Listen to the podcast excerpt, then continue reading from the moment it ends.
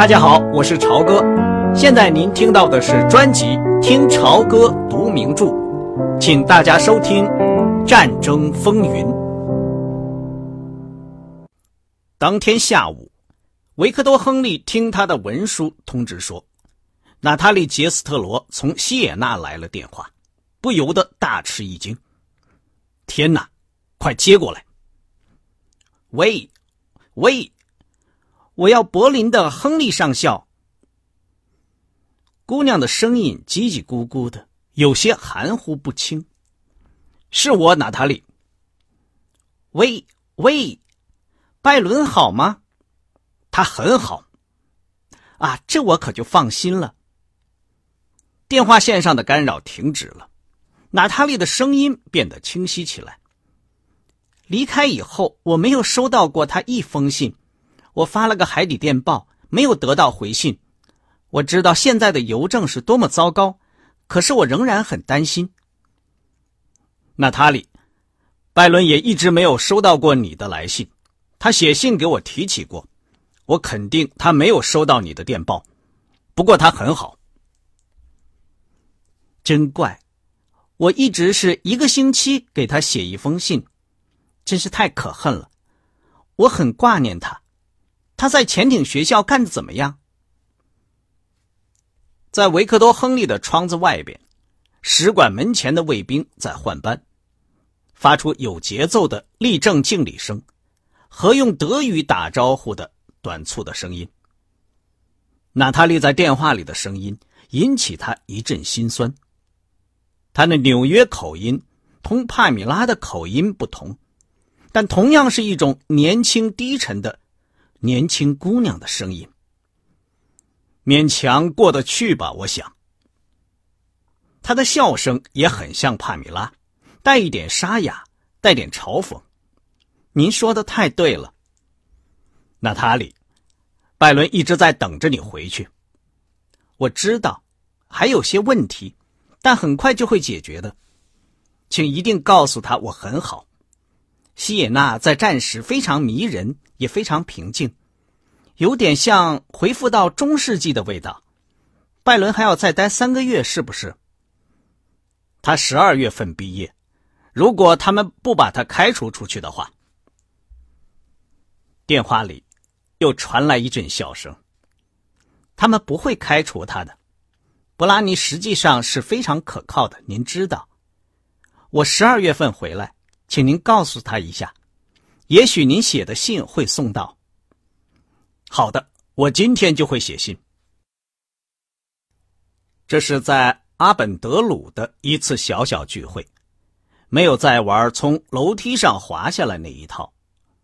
帕格有点遗憾的看出，这种挖空心思想出来的粗野的东西，虽然很投合条顿民族的口味，欧斯特格罗克却不感兴趣。这个潜艇军官显然有些心神不宁。本来德国人很可以利用这种东西来改变一下沉闷的局面。另外的客人是一位德国空军的将军和一位外交部的高级官员，地位都远在格罗克之上。五位漂亮的女士都没有结婚，斯多洛夫人没有在场。维克多·亨利。估计他们是在酝酿一次狂欢酒会，目的是要他谈一谈英国的情况。饭后，多少令他惊讶的是，他们走进一间有护墙板的房间，那里准备好了各种乐器。斯多勒，德国空军的将军，外交部官员和一位红头发的女士演奏了四重奏。帕格以前也到这儿来过几次，这位银行家可从未显露过自己的音乐才能。可是这次，斯多勒演奏第一小提琴却非常的出色。德国空军将军是一个身材很高、面色灰暗的人，双眼凹陷，带着病态。他先鞠了个躬，然后就伏在大提琴上，摇摆着身体。奏出了美妙的乐声。帕格过去在凯林别墅从远处见过这个人一次，当时他全副军装，看上去远比他今天穿着长礼服、戴上单眼镜威严得多。音乐家们拉错了，停下来两三次，轻快的说了几句笑话，然后继续演奏。拉第二小提琴的那位外交部官员是个矮胖的巴伐利亚人，长着下垂的黄色的胡子，是一个优秀的小提琴家。这是帕格听过的最好的业余音乐。格洛克。带着多数德国人欣赏艺术时那种聚精会神的态度，坐在那儿，喝了大量的白兰地，赶走了睡意。这样过了两三个钟头，女士们到了晚安就离开了。如果说有什么暗号的话，帕格没有注意到。也许我们该出去喝杯夜酒了。银行家对帕格说：“把他的小提琴。”小心的放进了琴盒。今晚上外面很暖和，你喜欢我这把斯特拉蒂瓦里小提琴的音色吗？我希望我没有辜负这把琴。从宽敞的石头阳台上望出去，是一个正式的花园，一个优雅的喷泉，然后是河流和森林。朦胧的橙黄色下弦月。在树梢升起，在路灯杆上红黄色灯光的照耀下，阴影在房子和石板地上跳动着。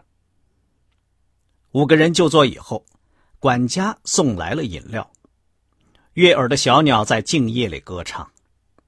帕克听了，不由得回想起在英国轰炸机基地上听到的夜莺的歌唱。维克多，如果。你愿意谈谈英国？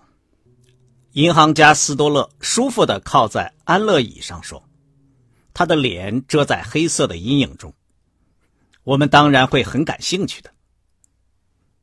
帕格勉强用愉快的声调说：“你的意思是说，我得承认我去过英国了。”银行家马上用更愉快的声调回答说：“哈哈，帕克。”除非你想给我们的情报人员添上很多麻烦，你还是承认比较好。等大家一阵大笑过后，他又说：“当然，只要你愿意，我们可以马上放下这个题目，好欢度这个周末。我们的款待从来都不在英语中是怎么讲的呢？刚才大家都在讲德语，他说到这里改成英语说。”附带任何条件，不过你往来两国首都之间是处在非常难得的地位。呃，如果你们要我说，你们已经把皇家空军从天上打下来了，英国人下个星期就会完蛋，那么还不如现在就放下这个话题。高个儿德国空军将军用一种忧郁的男低音说：“我们知道。”我们并没有把皇家空军从天上打下来。随便谈吧，雅各将军是我最老的朋友，斯多勒说，我们是小学同学。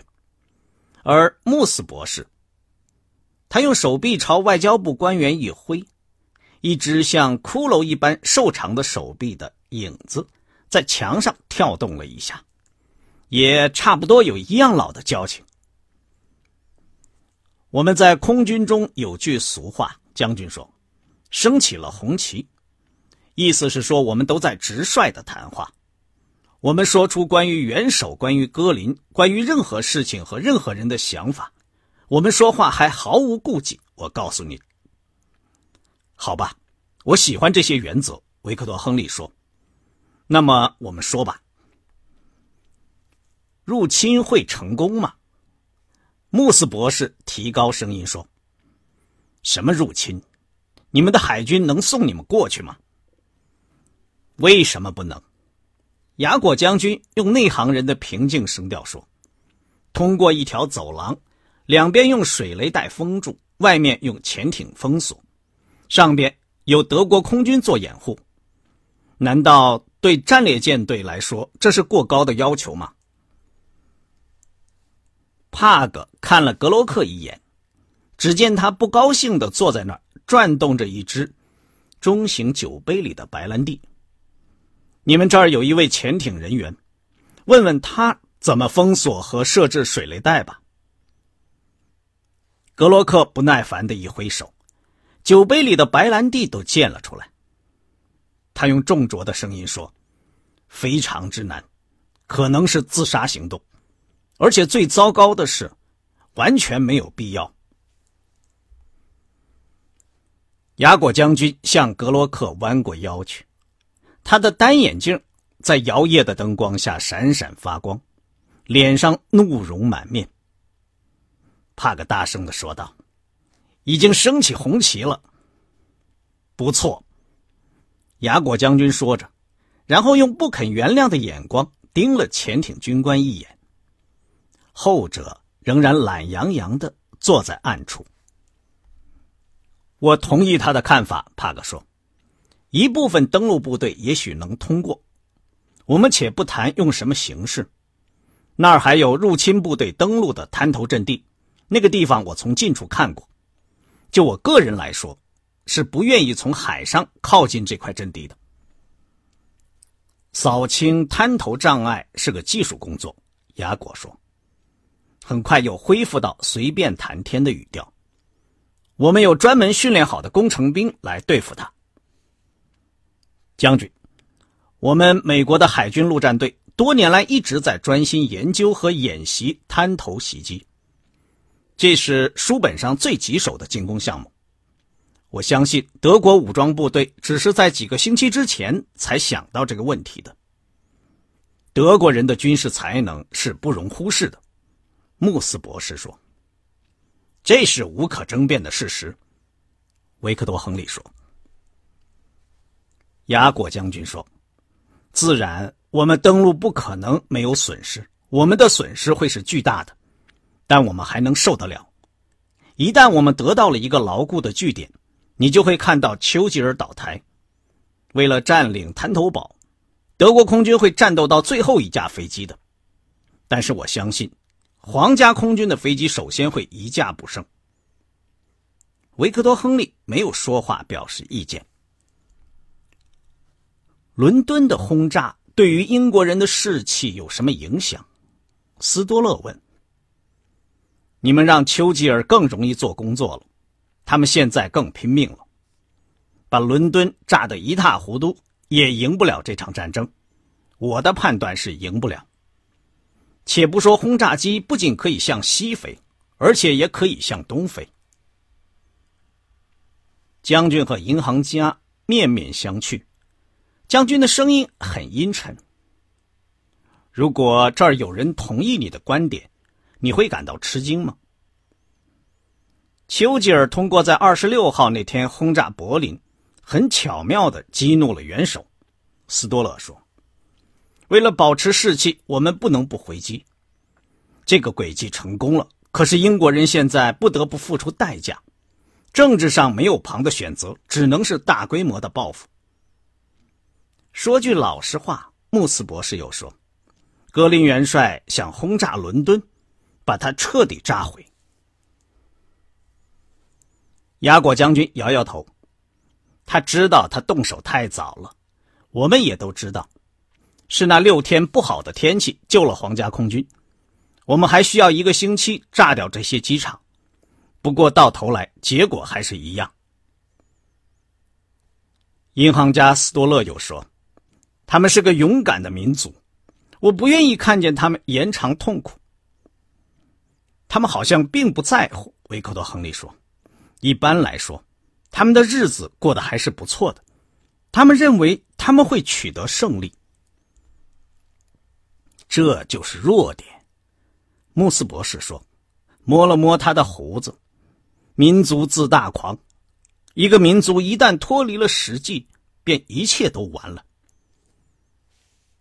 斯多勒又点燃了一支粗大的雪茄，一点不错。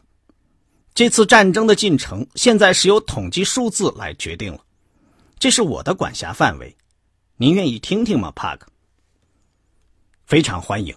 尤其希望你能泄露一些机密。维克多·亨利这么一说，除了格罗克外，引起了所有德国人亲切的笑声。这个潜艇军官陷入了悲哀之中，也许他已经睡着了。不是什么机密，斯多勒说。财政方面的资料对您可能是新的，不过请相信我的话，我的数字是准确的。我完全相信。好，英国目前处于怎么说呢？一串用船只组成的在运转的吊斗链的末端，这是他经常所处的地位。那么现在呢？这个吊斗老是被打掉。比安装到链子上的速度要快得多。他发动战争的时候，大约有二十万吨船只，他自己的船加上从旁的地方拼凑得来的，这个吨数正在迅速下降。下降的速度是最近是多少？他摆出上司的态度问格罗克。潜艇军官偷偷的打了个哈欠。这数字是机密的。